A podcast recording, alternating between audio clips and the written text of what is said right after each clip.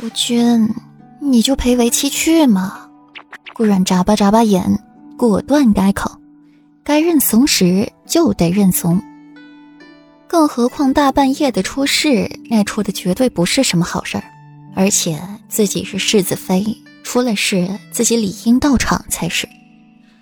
纵然和自己没关系，也免不了被人冷嘲热讽一顿。拉上裴玉，看谁敢说。裴玉轻笑一声，好歹是夫妻了，固然脑袋里想的是什么，裴玉大致也能猜出一二。不过很受用，有这么一位娇滴滴的美人依赖着自己，大男子主义瞬间得到满足，心情也好上不少。轻轻碰了一下顾然的唇瓣，才起身更衣，换上一件月牙白的长袍，然后又回到床上坐好，不为所动。顾然有些不理解，怎么不走了？软软，你连哪里出事都不知道，你想去哪？金培玉提醒，顾然才想起来，面容尴尬的唤来了温玉，询问外面出了何事，吵吵嚷嚷。温玉脸色爆红，跪在地上：“是大少夫人小产了，大出血，王妃已经赶过去林院了。”顾然蹙起眉。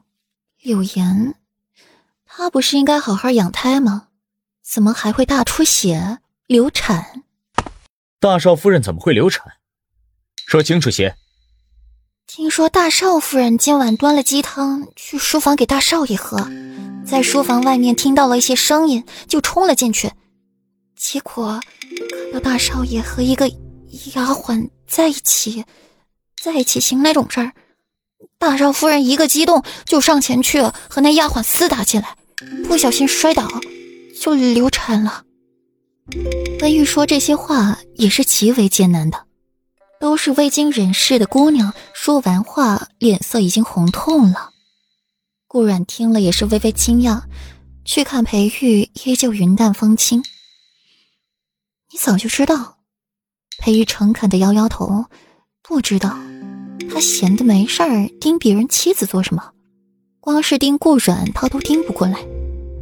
软软的听力不错，气云轩外发生的事儿都能知道。裴玉眸中起了几分戏谑，意有所指。顾软身体僵硬一瞬，随即放松下来，转头吩咐着温玉，让他下去把自己小库房的那颗老参拿去林院。毕竟自己是世子妃。也该有所表示。温玉点点头，退下。裴玉起身，把顾软衣襟收拢一些，又再给他披上了披风，才领着他出门。才到林院，里面就是一团杂乱，声响之大。询问过小厮，才转了脚风去了书房。在外面就闻到了一股浓郁的、令人发呕的血腥味儿。顾软不由得捂住了鼻子，微蹙着眉。显示极其敏感，这种味道。都说了不用来的。裴玉心疼的揽着顾软，揉顺她的头发。我是世子妃，不来怎么行？顾软没搭理裴玉，睁开他温热的大掌，往裴王妃走过去，眸中担忧之色一览无余。看着一盆盆的血水端出来，顾软见了心悸，不由得退后。挽着裴王妃的手紧了紧，裴王妃扬起一抹慈爱，拍拍顾软僵硬发青的手背，似是在给他加油鼓劲，不要害怕。裴勇、蒋氏也是在一边心急不已，这好不容易怀上了一个孩子，难道又要没了吗？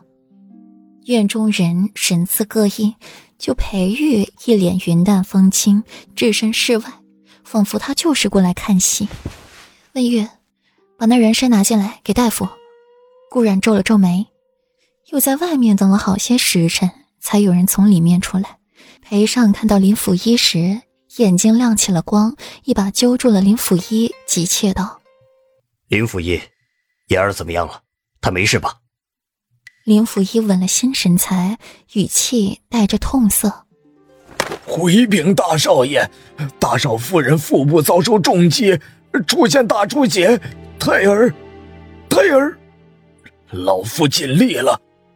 若非世子妃的那颗救命人参，只怕大少夫人此时也是性命危矣。